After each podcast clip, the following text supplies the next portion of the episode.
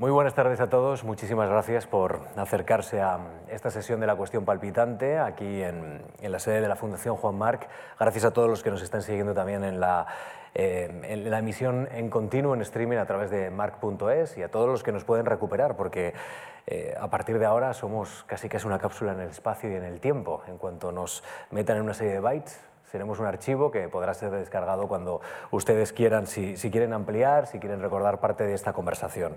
Eh, en pocas ocasiones, podemos decir así, la cuestión palpitante ha sido tan palpitante, porque eh, hace apenas unas horas que los franceses han hablado, hace apenas unas horas que han decidido eh, quién va a ser su presidente y aquí en la Fundación nos asomamos, por tanto, a un análisis urgente, palpitante, muy interesante y muy relevante, porque, claro, está en juego no solo la estabilidad de, una de las principales economías de la zona euro, sino también algunos elementos que proyecta respecto al resto de la Unión Europea y singularmente también sobre, sobre nuestro país. Alejandra Ranz, ¿qué tal, Alejandra? Muy buenas tardes. ¿Qué tal, Íñigo? Pues nada, lo que tú decías, una maravilla tener este debate en caliente, decíamos antes cuando estábamos charlando.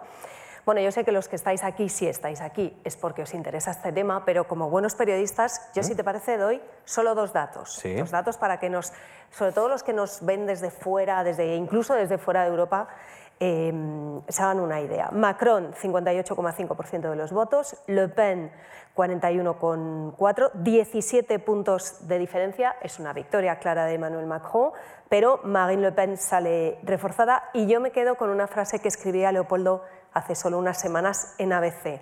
En la primera vuelta se vota con alegría, las decisiones graves y solemnes se toman en la segunda vuelta. Yo creo que es claro. Bueno, pues ha habido una decisión solemne, el pueblo ha hablado y mm, hay una letra pequeña que es casi más interesante que esos números, que es la que vamos a abordar ahora, a partir de ahora, en esta hora que tenemos por delante en la Fundación Marque. Nos acompaña Leopoldo Calvo Sotelo Ibáñez Martín. ¿Qué tal se encuentra? Muy buenas tardes. Muy buenas tardes.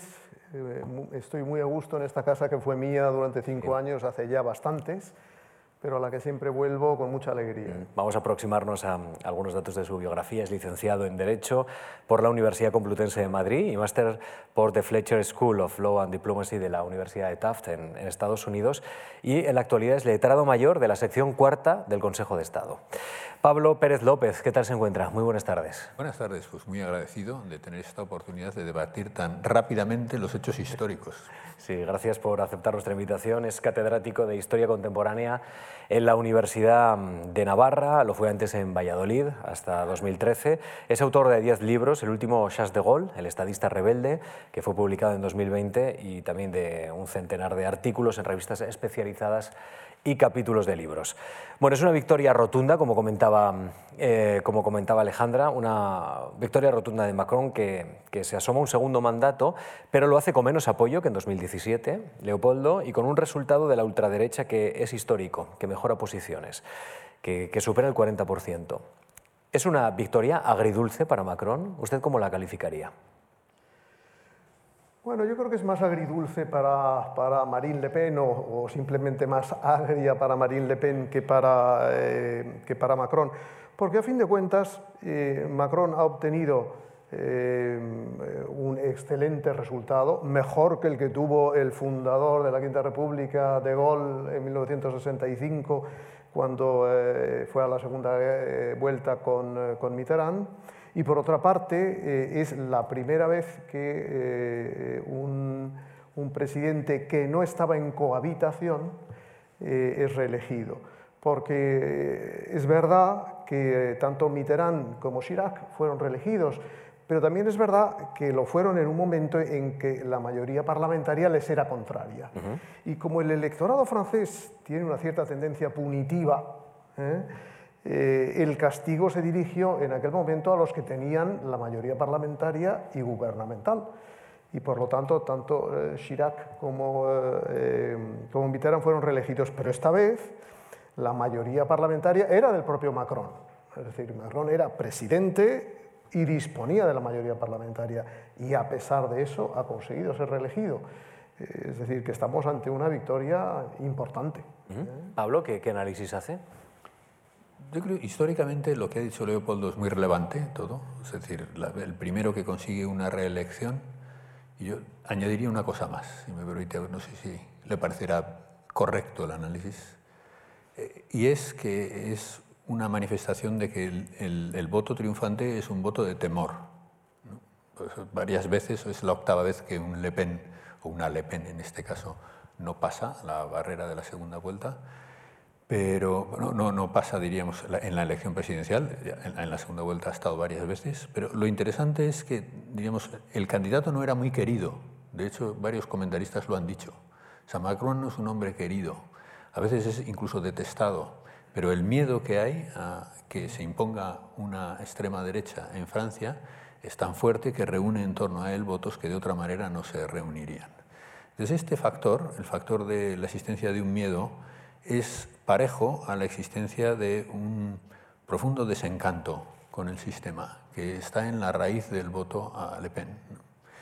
La existencia de distritos donde se alcanza casi el 60% de voto a Le Pen en la, segunda vuelta, por ejemplo, el caso de Córcega, porque además es muy relevante ¿no? cómo está repartido en el mapa.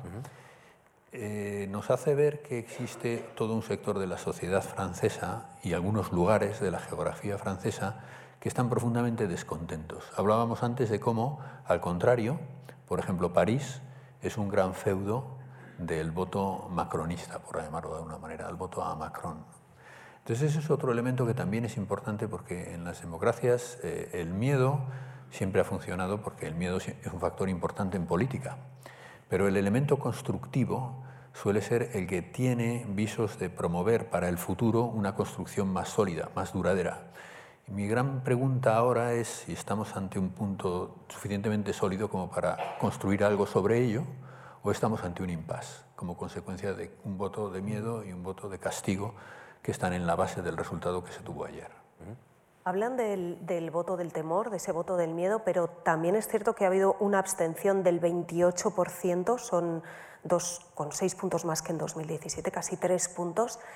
Mm, ¿Qué ha pasado? ¿Ha habido menos sensación de que estaba en juego algo crucial?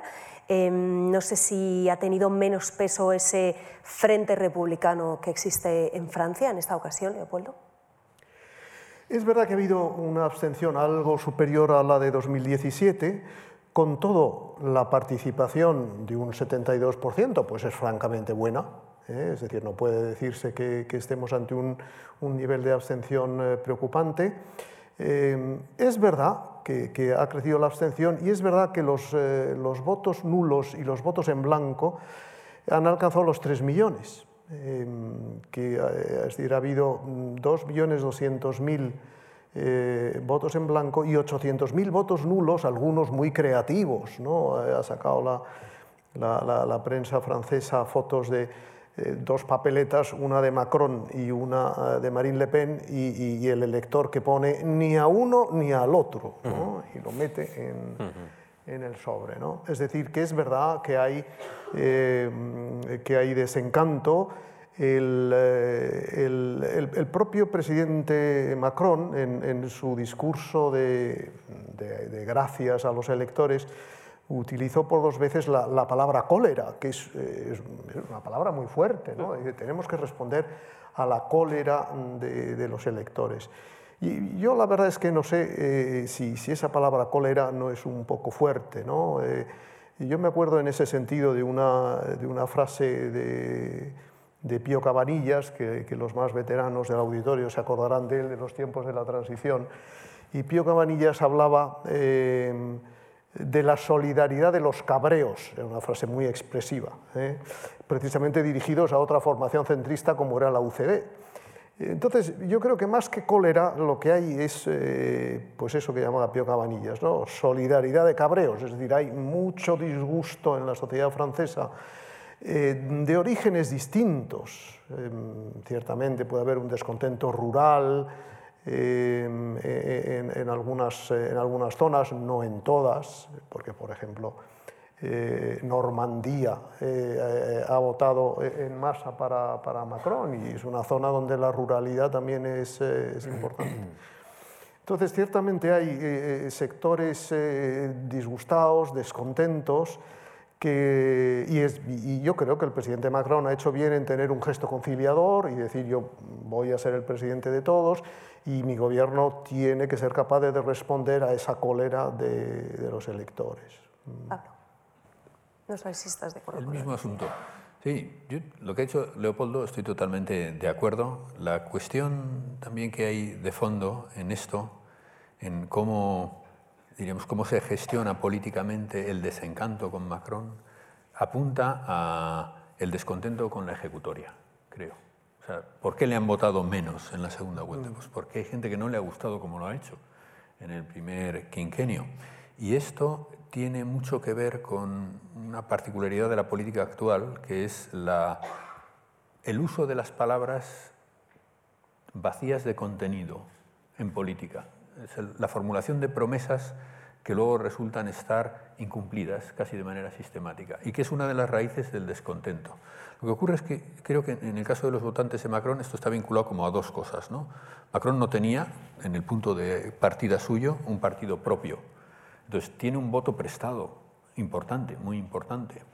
Y ese voto prestado... El que es consciente, bastante es consci- consciente. De hecho, yo creo que es una de las cosas que se notaba muy claramente en su discurso de agradecimiento de ayer, ¿no? esa necesidad de reunir a la gente en torno a un proyecto, porque él no tiene la fuerza política para hacer esto. Entonces, si uno se pone en la mente de un votante del Partido Socialista, que prácticamente se ha disuelto en estas elecciones, en el, en el voto presidencial al menos, o en un votante a- a que haya votado al Republicano, que eh, se encuentra como sin proyecto para el futuro, si le piden que, vota a que vote a Macron, en este caso, si ve que la victoria de Macron está prácticamente hecha, ni acude a votarle. Entonces, este factor creo que también es interesante para poner de manifiesto qué es lo que hay de sólido y qué es lo que no lo es tanto en el futuro de la política que Macron puede realizar.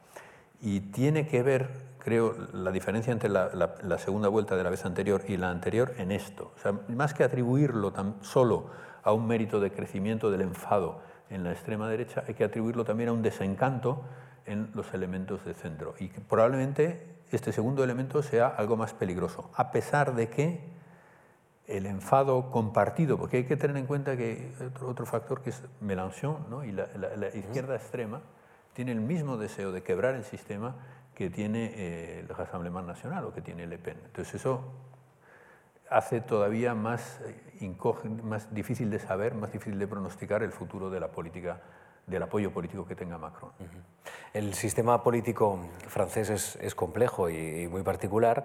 Eh, realmente, si, si- si planteáramos un sistema proporcional en primera vuelta, eh, prácticamente tendríamos un Congreso de los Diputados ingobernable allí, con un 24% Macron, un 23% para Le Pen, o 28-23%, y un 22% para Mélenchon. Eh, dos, dos posturas radicales a izquierda y derecha de, Macron. Es decir, con un sistema español es muy probable que, que Macron lo tuviera muy, muy complicado para poder gobernar, ¿eh? con, con los resultados de primera vuelta haciendo esa traslación. Entonces, si, tenemos estas tres Francias ahora mismo sobre la marcha, Pablo, el macronismo, el lepenismo y, y esos partidarios de una izquierda en busca de autor, ¿no? que, que necesitan también un nuevo liderazgo, em, ¿Cómo puede desactivarse esos malestares? ¿Cómo Macron tiene que acertar en las políticas para que deje de estar tan polarizada Francia? Porque esta es la dinámica en la que está. Una polarización cada vez mayor que le lleva a elecciones más dramáticas cada cinco años. ¿Cómo, cómo se deshace esta madeja? ¿Cómo empieza a deshacer esta madeja Macron? Pues Yo creo que hay como dos respuestas, una que es, diríamos, táctica y otra estratégica. Una que atiende al problema político de cómo te enfrentas a las elecciones, que suele ser el que responden los actores políticos comúnmente, y otro que hace referencia a qué le pasa a la política francesa y en general a la europea, vamos a decirlo sinceramente, para tener una deriva cada vez más desmoralizante para el votante.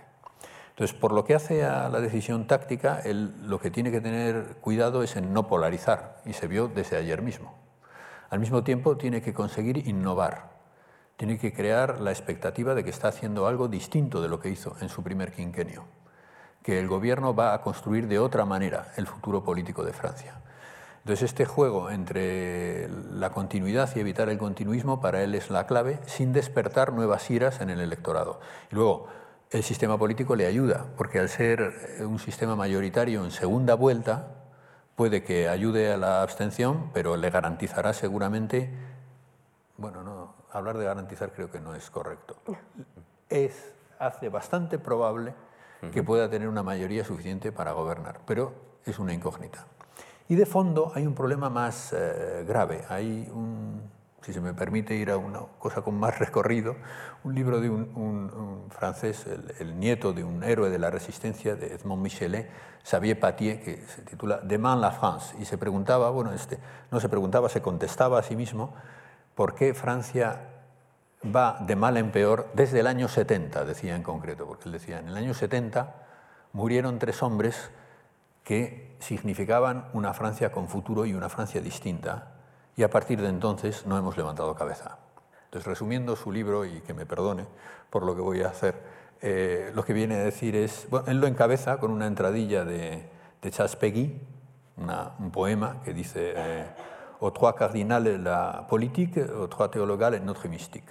Eh, la, política es cosa de las cuatro virtudes cardinales, el, hacer, el buen hacer humano, y, de las cuatro virtudes teologales surge nuestra mística, nuestra religiosidad, nuestro impulso espiritual.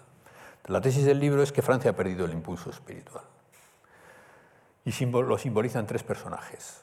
La fe sería el premio Nobel de Literatura, Mauriac, y lo que viene a decir es hemos perdido la fe, no creemos en nada, no hay nada trascendente que nos fundamente, y lo único que nos queda ahora es la identidad, preguntarnos qué somos identitariamente. La respuesta dura a la identidad es el rechazo al otro, el empeño en estarse todo el día dando vueltas para saber quiénes somos y qué somos, lo cual crea una política efectivamente de contrastes a veces violentos y difíciles. En segundo lugar, hemos perdido la esperanza. La esperanza está simbolizada por De Gaulle, muerto también. Mauriac muere en el 70, De Gaulle muere también en el 70, en noviembre. Y era el hombre que cuando Francia se hundió supo llamar a volver a empezar y reconstruir el país. Ahora casi nadie espera nada bueno del futuro. Estamos, dice Patier, en el decadentismo. Es como lo único que se espera es una gran desgracia, quizá ecológica o no se sabe de qué tipo, pero que está como en el futuro esperando a comerse a nuestros hijos. Una especie de falta de impulso hacia un bien que sea conquistable, falta de espíritu de superación. Entonces eso mata la, raíz política también. Y luego, en tercer lugar, lo más grave, la, ausencia de caridad que él vincula a, su abuelo, a Michelet, y, lo que, lo que viene a decir es nuestra capacidad de transmitir lo que el cristianismo tenía dentro, eh, tiene dentro de la caridad universal con el prójimo, se ha perdido, y la preocupación por el pobre y el respeto al pobre ya no existe en nuestra política. De hecho, la, ayuda a necesitados, diríamos, a países en desarrollo a partir del año 70 decreció en Francia, Macron prometió que iba a incrementarla en este quinquenio y no sé bien, no tengo la respuesta, a lo mejor tú lo sabes, si lo ha conseguido o no, pero vamos, estaba por debajo del 0,5%. En tiempos de De Gaulle, cuando el país era más pobre, era mayor. ¿Y qué es lo que ha sustituido la preocupación por la gente necesitada, por los países en desarrollo o por los que lo pasan mal en el propio país? El populismo. La compra de votos a base de la compasión, de simular la compasión por el necesitado. Entonces, una visión muy dura, pero creo muy, con un contraste fuerte, pero a mí me resultó muy ilustrativa de cuál es el problema político de fondo. Es decir, la necesidad de tener un planteamiento acerca de qué es el propio país, qué esperanzas tenemos, hacia dónde podemos caminar, qué nos proponemos, que supere el regate corto político en el cual lo único que podemos conseguir es, y es lo que se ha visto en estos años en Francia, es como una especie de progresivo declive que desmoraliza, creo, al electorado. Y la percepción ayer, al menos para mí, era qué ha pasado con este gran país.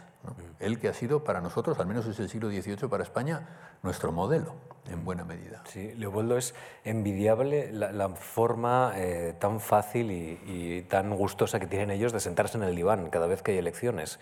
Los franceses, en España, e, esa autorreflexión sobre el país y la proyección de lo que fue y lo que puede ser, eso no existe con la misma fuerza que existe en Francia. ¿eh? Es verdad, vamos, estoy completamente de acuerdo con... Eh, eh, con, esa, con esa reflexión y además esa capacidad de, como has dicho muy gráficamente, de sentarse en el diván, mm, va ilustrada con una dimensión literaria muy fuerte. Estaba yo pensando ahora que citaba Pablo a, Charles Peguy, en, la entrevista que le hicieron en la revista Le Point, una larga entrevista que le hicieron a Macron, eh, mm, eh, citaba a Pegui y además se consideraba seguidor, eh, vamos, se, confesaba seguidor de Pegui en, algún aspecto, pero citaba también a Montaigne, a Rabelais, mm, citaba a Humberto Eco, aunque no sea francés, con una cita muy brillante y muy europeísta, que decía Humberto Eco, la lengua de Europa es la traducción que en ese sentido, eh, en ese sentido eh, Macron ha conseguido, creo yo, añadir una dimensión europea eh, a la, dimensión francesa, que por supuesto, como tú subrayabas, estaba siempre muy presente en las reflexiones políticas en Francia. En ese sentido, no es la primera vez que lo hace, pero esta vez pues, ha tenido un valor especial el que cuando Macron llegaba al campo de Marte para hacer su discurso de acción de gracias a los electores, eh, lo que sonaba de fondo era el himno de Europa, eh, es decir, la, novena de Beethoven. ¿eh? Eso tiene mucha fuerza. Es decir, ciertamente después, después una cantante interpretó muy brillantemente la marsellesa, pero lo primero que se oyó allí era el himno de Europa y eso tiene, eh, yo creo que tiene, eh, tiene, tiene, mucho valor. Es decir, que, eh, que Macron no solamente hace esa, esa, reflexión en términos literarios franceses, que también hay que agradecerlo, porque es verdad que, que, aquí en, en, España las referencias literarias no suelen estar en la arena política y a veces cuando se hacen se hacen mal. Eh, mm, y allí no, allí se cita con mucha precisión a los clásicos y Macron ha sido capaz de, añadir una, una, dimensión europea que faltaba. Eh, y que era un poco un pecado original, porque eh, De Gaulle, con todos los inmensos méritos que tiene, y aquí Pablo podría ilustrarnos mucho, con todos los méritos que tiene de fundador de la Quinta República y de héroe de guerra, no fue europeísta es más, practicó la llamada política de la silla vacía, que fue una forma de, boicot a la comunidad europea naciente, eh, y no era un europeísta, y Macron es un gran europeísta y es el primer presidente francés que lo es de verdad, porque el propio Giscard, que también era europeísta, tuvo sus reservas. Eh, tuvo sus reservas. Macron tiene mm, importantes retos por delante en este quinquenio. Em, gestionar este descontento que hablábamos, que, según los analistas es además cada vez más transversal, ya no depende tanto de niveles económicos, de niveles educativos, es un descontento general, pero el primer reto que tiene son las elecciones legislativas, son el 12 y el 19 de junio, y quizá para nosotros aquí en España es un poco, lo hablábamos antes, es un poco difícil de entender que el partido de Le Pen, que ha sacado los datos que ha sacado, ahora mismo tenga ocho diputados, pero es que el 19 de junio puede sacar a lo mejor unos pocos más, pero pocos más. Hay claramente una falta de representación en esa Asamblea Nacional y votos que se, se, pierden por el camino y una sensación entre la gente de que no están representados en esa Asamblea Nacional. Y eso acrecienta aún más ese descontento en la calle. ¿Qué puede pasar el 19 de, junio? Macron habla de una reforma institucional, pero ¿la va a llevar a cabo? ¿Se va a quedar ahí en el camino? Vamos a ver, eh, ciertamente el sistema, el sistema mayoritario tiene sus consecuencias, pero, mm, eh, pero las conocemos muy bien en, eh, en otros ámbitos eh, nacionales y, digamos que, que, que, lo aceptamos con más facilidad. Pensemos en el Reino Unido. El Reino Unido tiene también un, un, sistema mayoritario que es todavía más implacable porque es a una sola vuelta, aquí por lo menos hay una segunda vuelta de repesca, pero claro, el, el, Partido Liberal Británico lleva un siglo con una infrarrepresentación eh, muy notable en la Cámara de los Comunes. Es decir, tiene eh, porcentajes importantes de voto y sin embargo que no se traducen en, escaños y, digamos que, el, bueno, que el sistema mayoritario tiene, tiene esas consecuencias. ¿no? Yo creo que esa reflexión que haces, ya que estamos en España, también debería servirnos para ver las virtudes de nuestro sistema electoral que, muchas veces se critica de una, de una manera injusta. ¿no? Yo creo que el sistema electoral español es una de las cosas que funcionan bien en España y que no hay que tocarlo de ninguna manera. ¿eh? De ninguna manera. Es una caja de Pandora que no debe, que no debe abrirse. Em, con todo, eh, y, para, eh, para responder a tu pregunta, sin duda, el sistema de partidos en Francia tiene que recomponerse eh, en, los próximos años. En realidad se ha recompuesto ya, pero hay que ver si se estabiliza o no. Y el propio Macron tiene el desafío de consolidar eh, su propio partido, eh, la República en Marcha. Lo tiene que consolidar. Para eso, la elección de primer ministro en estos momentos puede dar alguna pista, porque hasta ahora sus dos primeros ministros, Edouard Philippe y Jean Castex, respondían al mismo patrón, eran golistas y eran altos funcionarios, eran enarcas, es decir, el establishment francés más tradicional. Y no, no critico esas decisiones, ¿eh? yo creo que han sido buenos primeros ministros. ¿Qué va a hacer ahora? Eh, quizá haga eh, un guiño a la izquierda, se dice, por ejemplo, eh, esta, esta mañana en la prensa francesa, que eh, una candidata a, primera ministra sería la ministra de Trabajo, Elisabeth Borne, que fue socialista durante muchos años y luego eh, se acercó a la República en Marcha y ha sido ministra en los gobiernos de, de Edouard Philippe y de Jean Castex. Si Macron hace ese, fin, hace, ese gesto, nombra una primera ministra, que solo ha habido una y no tuvo mucho éxito en época de Mitterrand, Edith Cresson, eh, eh, y, se acerca a una, persona que dentro de su equipo pues está eh, más a la izquierda, bueno, pues puede ser también un, gesto en ese sentido.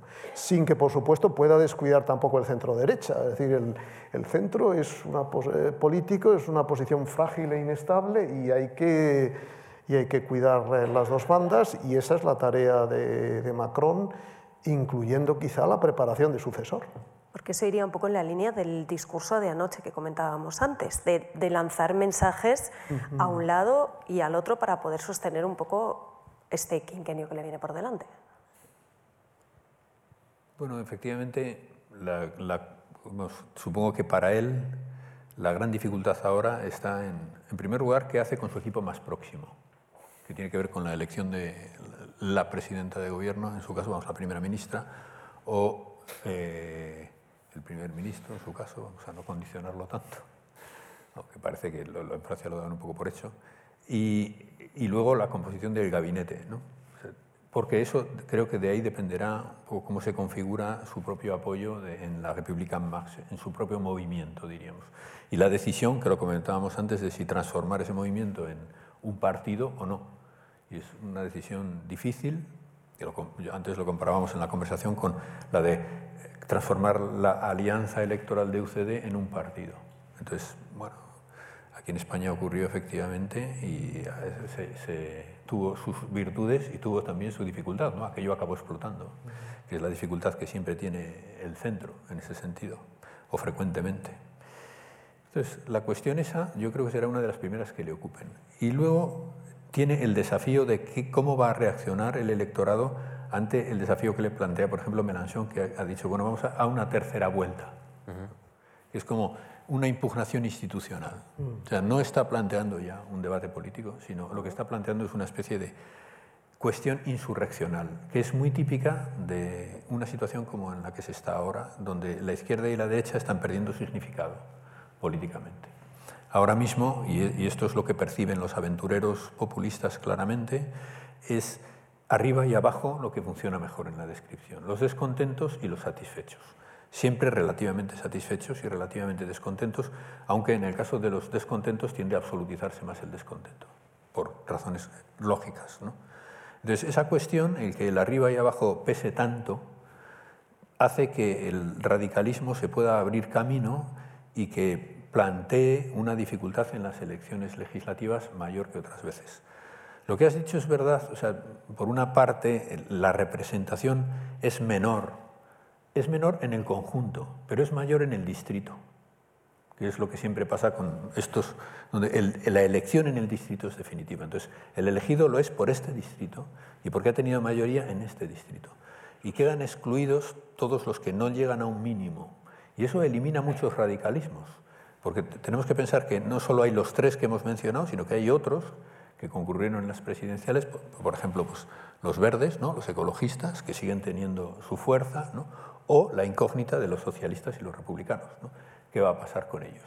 Entonces, toda esa gestión creo que está esperando un movimiento fundamentalmente táctico, en breve, de opinión pública. Y que pasa, yo creo, por lo que ha dicho Leopoldo, una cuestión de imagen del gobierno que ahora configure y la capacidad de atracción que tenga para el electorado. En Francia consideran que su presidente es un ovni, un objeto político no identificado. Em, Jean Daniel, el periodista, eh, un poquito antes de morir, dijo, Francia está alterada, pero el presidente la vuelve más loca.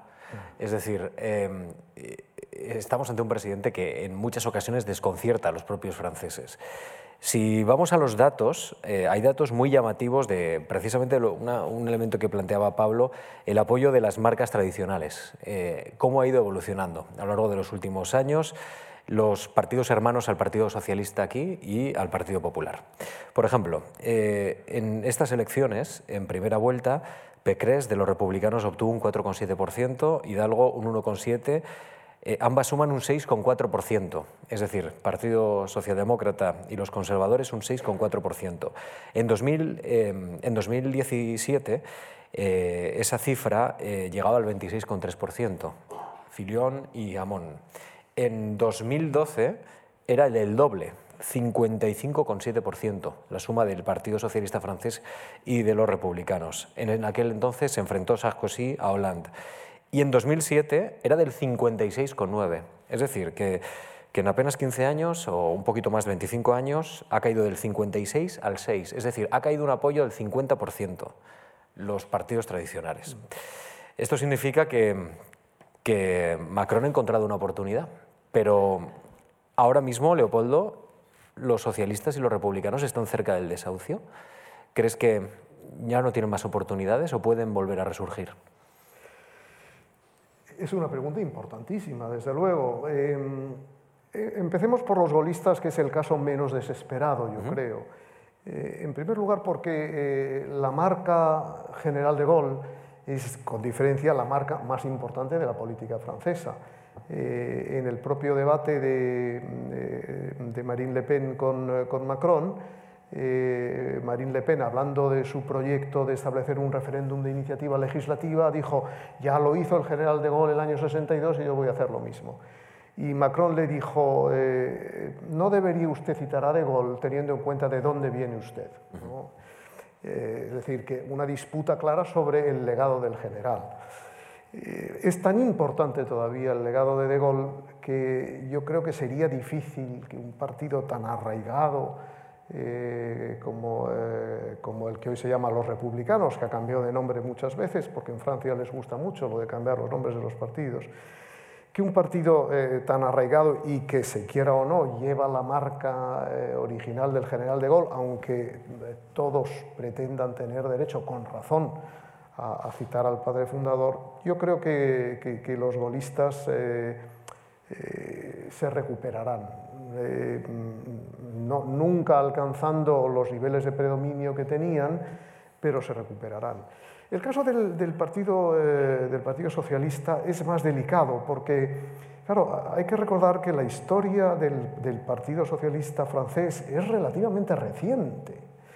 Eh, es decir, eh, el Partido Socialista francés se recompone a partir del año 72 con la llegada de un outsider como era Mitterrand en, la época, porque Mitterrand no era un socialista, y sin embargo, bueno, pues consigue con, eh, en fin, con su talento político construir un partido donde, eh, bueno, había aquella eh, aquella llamada sección francesa de la Internacional Obrera, la SFIO, que era un poco el Partido Socialista francés, pero con, eh, con, resultados electorales muy decepcionantes antes del año 72.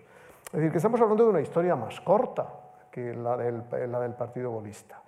Y eh, una historia más corta y más, eh, frágil. Por lo tanto, eh, mm, ahí sí que veo yo un problema de la, izquierda francesa.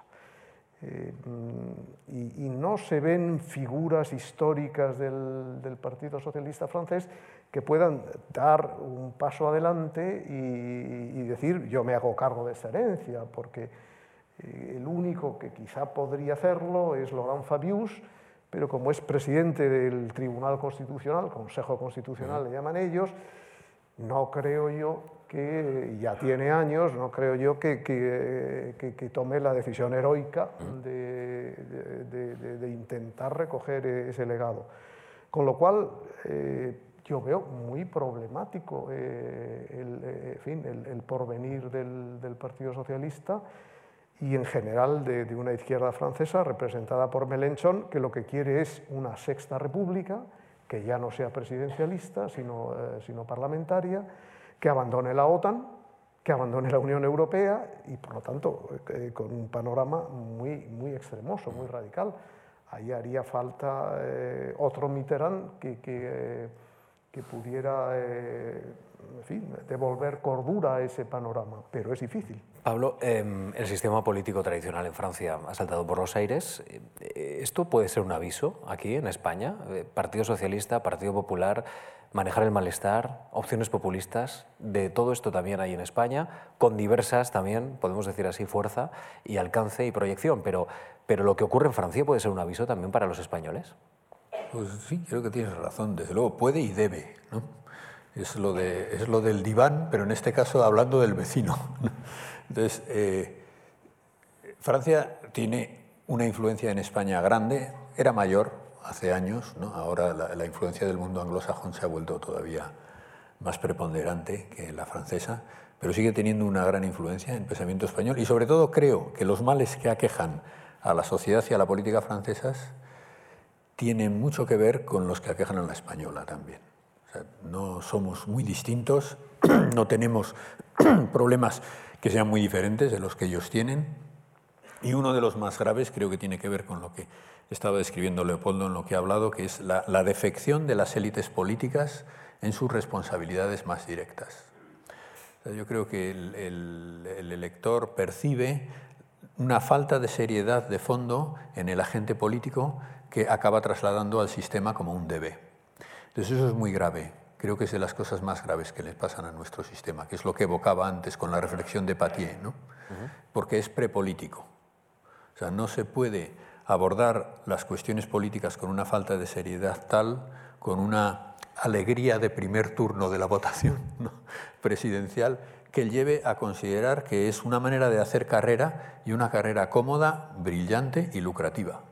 Entonces esto el electorado lo percibe y lo que le ha ocurrido a las élites de los dos grandes partidos franceses es que en los últimos años, que han sido unos años críticos, recordemos que prácticamente estamos recorriendo, recorriendo un tiempo que viene de lo que has contado del declive del voto de estos dos grandes partidos viene desde la crisis de 2008, un poco antes también, ¿eh? porque yo creo que con Chirac, Chirac desgasta mucho todo, todo el golismo. ¿no?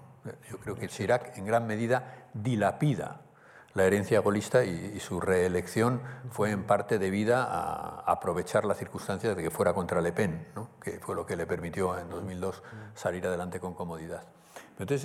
Y luego todo lo que ha habido a continuación es un dilapidar cada vez más rápidamente todo lo que podían haber ido acumulando de credibilidad los partidos. Y lo han perdido. La prueba es que la gente no les vota. Entonces, esto mismo puede suceder en, en, España, es menos significativo ahora. Hubo como un primer momento cuando se habló esto del fin del bipartidismo sí. como solución, que parecía una expectativa. Y, y en, en, cierto sentido se parecía mucho. ¿no? Pablo Iglesias hablaba de esto, no hablaba de derecha e izquierda, sino de la casta y el pueblo, ¿no? el arriba y abajo, que es ese cambio de, de, de, de división, diríamos, en la percepción de lo público. Entonces, si eso crece, coloca a la democracia ante un problema nuevo, que no es un problema de programas, sino un problema de definiciones institucionales. Y en momentos de crisis no es bueno hacer mudanzas, eso es una cosa bien sabida, y nos colocaría ante un problema muy grave, que es por lo que yo creo que la gente respiraba ayer cuando se veía que salía Macron. No estábamos ante un desafío institucional, estábamos ante un desafío político, de nuevo. Ahora bien, ¿cuánto tiempo se puede aguantar eso sin que lo abordemos? Yo creo que eso es algo que, desde el punto de vista ciudadano incluso, pero todavía más de los políticos, es algo que es bueno planteárselo ya, porque si lo dejamos ir demasiado lejos, la factura que nos va a pasar creo que no la podremos pagar. Hablabas, Pablo, de alivio. Eh, creo que hoy un periódico alemán eh, llevaba en su portada simplemente ¡buf! Eh, Europa, la Unión Europea, respiraba aliviada anoche viendo los resultados porque había temor a lo que podía pasar, aunque Marine Le Pen ha suavizado un poco sus mensajes en los últimos, las últimas semanas, sobre todo, pero había temor de lo que podía pasar. Eh, Europa respira aliviada en un momento además crítico, en plena guerra con Ucrania, plena crisis económica, la inflación disparada, eh, respira aliviada. Sí, ciertamente. Yo creo que para Europa Francia es un lugar clave. el eje franco-alemán es el núcleo de la Unión Europea. De hecho, Scholz creo que fue el primero al que le cogió el teléfono ayer Macron por la noche. creo que le llamaron dos personas, Scholz y Zelensky. Creo que fueron las dos únicas llamadas que cogió anoche. Creo que Xi Jinping llamó más tarde, pero por problemas de horario. es que le pillaba mal el horario, le pillaba es que Lo de Xi Jinping tiene su importancia. bueno, Putin creo que también le ha felicitado, o sea que bueno, estamos ahí, todos los elementos del tablero. Con Putin se ha visto bastante en Macron últimamente. Yo creo que ha tenido una cierta importancia esa búsqueda de protagonismo internacional precisamente en, en, que le fuera bien la campaña también. ¿no? Entonces, para Europa efectivamente Francia es un elemento clave, pero eh, yo volvería a decir que el respiro de alivio no debe ser de conformismo. más vale que no nos conformemos con cómo van las cosas en Europa, porque los problemas que tiene Europa son la suma de los problemas que tenemos todos los europeos y hay que planteárselo con una mentalidad muy abierta en el sentido de que hay que pensar en, en reformas y quizá en reformas importantes de la Unión Europea y sobre todo en reformas de calado, o sea, de, plantearnos qué significa la Unión Europea. Leopoldo decía que De Gaulle no era europeísta. Bueno, si me permites matizar, diríamos que era un, europeísta a su manera, ¿no? lo que llamaba l'Europe de patrie, ¿no? la, Europa de los pueblos, podríamos traducirlo, porque traducirlo literalmente como Europa de las patrias resulta un poco incomprensible en, en español. ¿no? es decir, Europa de los pueblos, la Europa de nuestras naciones, porque él consideraba que solo hay dos grandes protagonistas de la historia, las personas y las naciones. Y por eso decía que no se podía construir una Europa federal porque era un imposible. En esto choca efectivamente con un Schuman o con un Monet. Es verdad, hay franceses de muy diverso, de diversa especie en este sentido. Ahora bien, hay que pensar si no tiene razón efectivamente De Gaulle en algunos de estos elementos. ¿no? Porque de hecho, el papel político del nacionalismo, cuando estamos viendo la brutalidad del nacionalismo ruso agrediendo a Ucrania, es una cosa para tener muy en cuenta.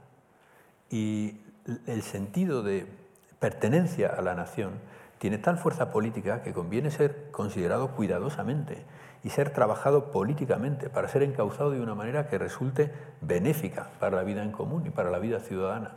Entonces, Europa, a base de exaltación de lo europeo por lo europeo, simplemente por ser más plural o más global, me parece que sería un engaño para nosotros. tenemos que conseguir que la convivencia europea sea, en efecto, la suma de unos ingredientes que son diversos, que son plurales y que al mismo tiempo pueden conjuntarse para hacer cosas muy buenas. Y de ahí podría surgir, en efecto, una esperanza. O sea, que espero que no se quede solo en un suspiro de alivio o en un buff, sino en ponernos a pensar seriamente el proyecto europeo que queremos construir. Yo estoy completamente de acuerdo eh, eh, eh, con lo que dice Pablo. es decir, Europa de los pueblos, por supuesto que sí. Hay una frase de, de, un poeta belga, Emile Verhaeren, por lo demás muy, muy aficionado a España, vino por aquí, murió en 1915, y Emil Verhaeren eh, eh, dijo en un momento dado, europeos, admiraos los unos a los otros, admiraos los unos a los otros. Em, eh, a mí me parece que resume ese, ese mandamiento nuevo que podemos llamarle de la, del europeísmo, yo creo que resume muy bien un, un, espíritu que, nos debe impulsar a los europeos. Es decir, la, el apoyo a la Unión Europea, por supuesto que es el apoyo a sus instituciones, pero hay que ir más allá de las instituciones. Eh, y no hay eh, una idea de Europa a la que no se llegue a través de los pueblos de Europa.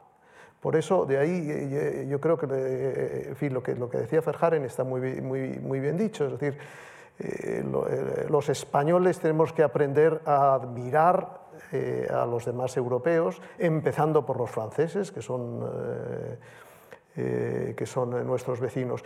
Y para eso, en fin, hay mecanismos eh, como el, programa Erasmus, ¿eh? el programa Erasmus que lleva ya muchos años y en el que los jóvenes españoles participan con entusiasmo, porque los, jóvenes españoles están a la cabeza eh, de, los estudiantes europeos que participan en el programa Erasmus. Y ese programa efectivamente enseña a conocer a otros pueblos y, y a admirarlos. Pero dicho esto, pero dicho esto Mm, la Europa de las instituciones es imprescindible, completamente, a mi juicio, completamente imprescindible. De Gaulle hablaba despectivamente de la Europa del señor Monet, ¿eh? para contraponerla un poco a, su visión, digamos, eh, más amplia. Y, eh, un, un, gran representante del, Partido Socialista francés, Jean-Pierre Chevènement, escribió un libro que se llamaba la culpa del señor Monet, es decir, que del otro lado eh, también eh, se le echaba eh, un, reproche a Monet. Pero sí, ciertamente, Europa de los pueblos es imprescindible, pero la Europa del señor Monet es igualmente imprescindible, no tenemos otra.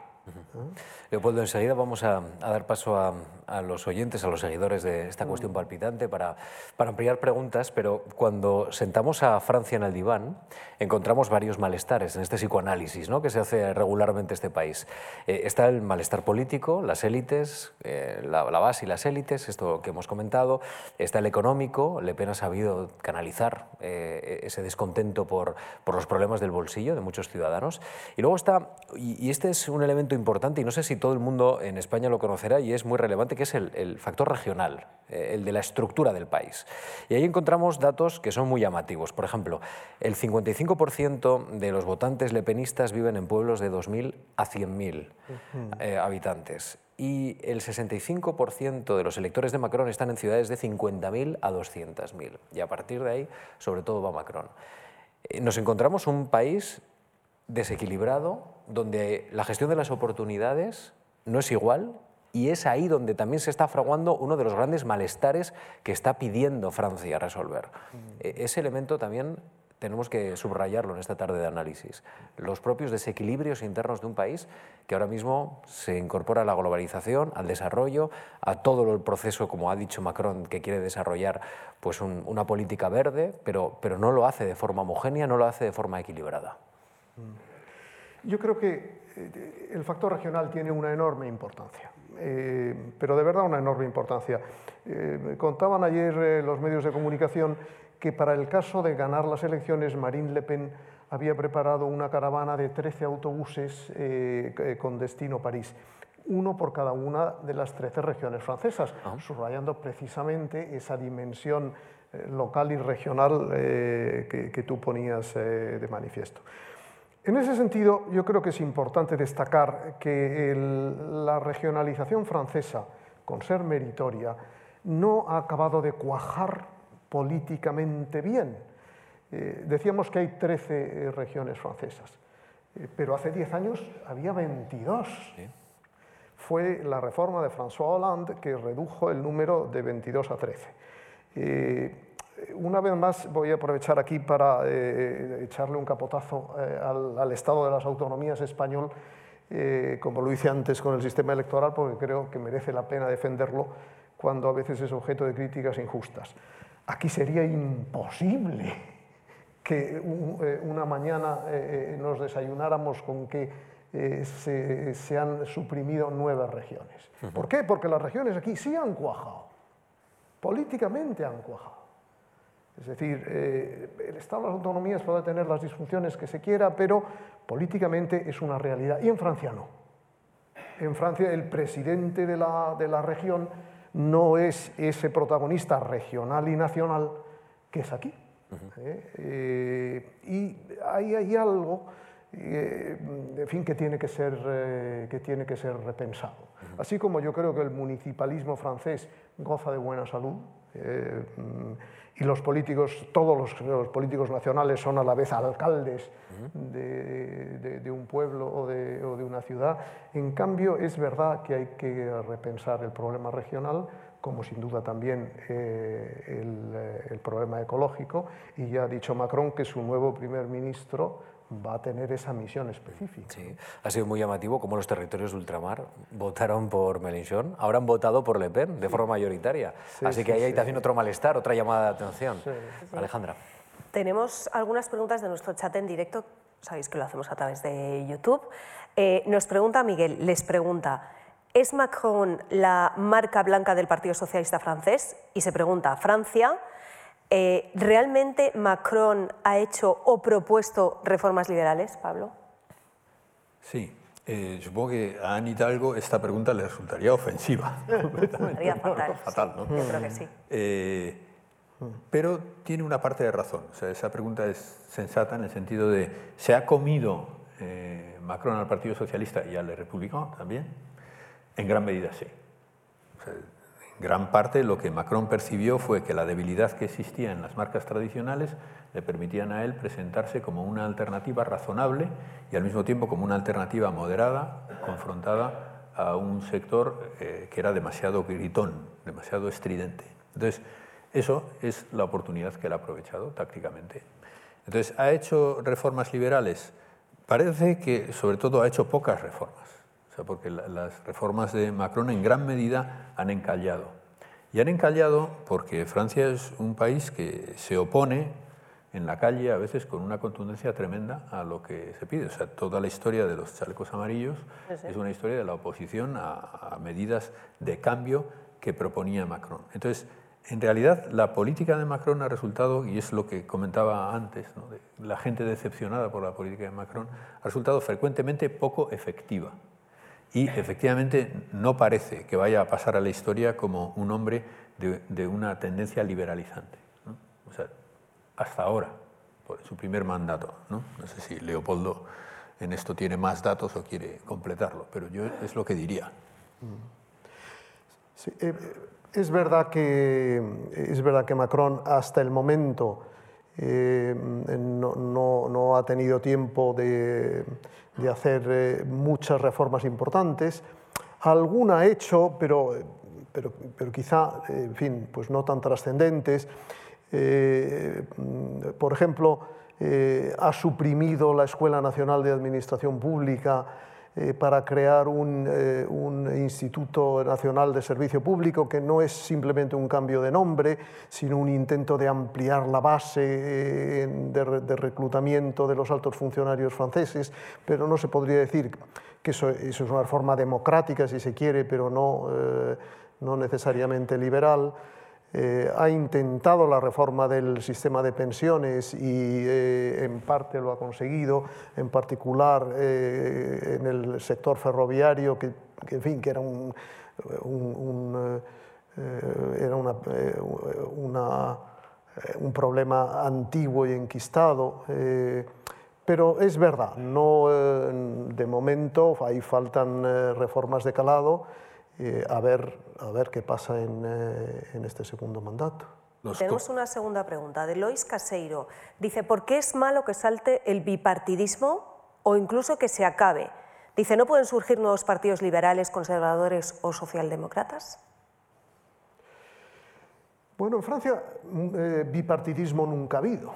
es decir, en, en, el modelo que podemos llamar clásico de la Quinta República, había cuatro grandes partidos, eh, o vamos, o cuatro grandes sectores. Había eh, un partido comunista muy fuerte, que llegó a tener el 20% eh, de los votos, eh, había un partido socialista, que es el que acabó predominando en la izquierda por obra sobre todo de, de Mitterrand, y luego eh, en el centro derecha pues, había un partido golista, y luego bueno, pues una serie de grupos centristas que, fueron variando, estaba el de Giscard, que se llamaba Republicanos Independientes, a no confundir con los actuales republicanos, eh, hubo bueno, pues, eh, un sector democristiano eh, que tuvo en su momento su importancia, pero, pero no bipartidismo. Había más bien cuatro bloques. Cuatro bloques. Eh, y, y, lo que ha habido ahora eh, ha sido realmente eh, un paso de esos cuatro bloques a un número más amplio, a un multipartidismo que podemos llamar extremo y, y, que se está recomponiendo, ¿no? y que se está recomponiendo en torno a un centro que es el de, que es el de Macron. ¿no? Lo intentó Giscard, Giscard fracasó, eh, a, ver, eh, a ver si lo consigue ahora Macron. ¿no? Mm. Pablo. Sí, no, vemos que coincido plenamente. De hecho, en España, en la transición, prácticamente lo que se, lo que se copió fue el modelo francés. En, la, en los, todas las primeras elecciones decía, nos quedado un sistema de cuatro partidos. Habían quedado el Partido Comunista, Alianza Popular, UCD y el Partido Socialista. Y luego unos ribetes, ¿no? porque la política española tiene unos ribetes, consecuencia de que somos un país mucho más montañoso que Francia y con un protagonismo regional consecuentemente mayor. ¿no? La cuestión de fondo no es si los partidos deben ser un número alto o bajo, como si los partidos se convierten en servidores de la cosa pública o servidores de sus propios miembros. El gran problema de los partidos políticos es que acaban transformando en una especie de cooperativas de ayuda mutua la propia estructura del partido. Y eso es terrible porque el electorado lo percibe como una, un acto de corrupción que acaba considerando intrínseco al sistema. Y es muy grave. Y te da igual que haya dos, uno o quince. Entonces, la clave de la vida política, De Gaulle bramaba con esto, ¿no? llamaba a la política de la Cuarta, política, de la Cuarta República el ballet de los partidos, ¿no? y le parecía una vergüenza cómo danzaban en busca de sus propios intereses en plena Segunda Guerra Mundial, cuando había empezado ya el ataque a Polonia, él le hizo el discurso a Paul Reynaud para que diera el discurso de investidura y acabó saliendo Guinot por el voto de León Blum, de un socialista, mientras los demás estaban preocupados de a ver si entraban en el gobierno o no, a ver qué ventajas sacaban. Entonces, cuando el público percibe esto, lo que entiende es que los partidos políticos no van más que a su propio interés, de sus propias carreras. Entonces, la partitocracia y la ausencia, por eso quiso que en, en Francia hubiera unas elecciones por sufragio universal para elegir al presidente, para arrancar de la vida de los partidos la más alta magistratura del país. Y yo me pregunto si eso sigue siendo así en gran medida ya no lo es. Está mucho más vinculado a los partidos porque hace falta una personalidad muy especial para conseguir que eso funcione. Pero el gran peligro es la corrupción interna de los partidos cuando se convierten en servidores de sus propios intereses, de los intereses de las personas que los componen y no de los ciudadanos y de la nación en su conjunto. En estos momentos cumplimos 60 minutos de análisis. Ese es el compromiso que, que tenemos con nuestros oyentes, con nuestros espectadores, aquí, eh, online, eh, en diferido, así que son 60 minutos de análisis riguroso y en este caso palpitante y urgente, ¿eh? de una realidad que acaba de, de, ser revelada, como la de, la de las nuevas elecciones, el resultado de las elecciones presidenciales y su proyección. Así que nos hemos asomado a lo que puede ocurrir, a lo que es importante. Creo que hemos, hemos subrayado algunas claves muy relevantes de esta dónde ha llegado Francia y qué puede ser Francia en el futuro. Así que Leopoldo Calvo Sotelo y Ibáñez Martín, gracias de verdad por su análisis. Ha sido un gusto escucharle. Y Pablo Pérez López, también muchísimas gracias. Buen regreso, Pamplona. Alejandra Ranz, gracias también a ti. ¿eh? Ha sido, ha sido Gracias. Igual tenemos que volver el 19 de junio a hacer ¿no? la tercera vuelta, nosotros El- también. Esto es casi, como un- un- una guía práctica ¿no? para seguir estas Ya. elecciones del 19 de julio. ¿eh? Es- esto es una muy buena manera para interpretar lo que puede ocurrir a partir de ahora. Y evidentemente gracias a ustedes, porque sin ustedes esto no existiría. Así que gracias.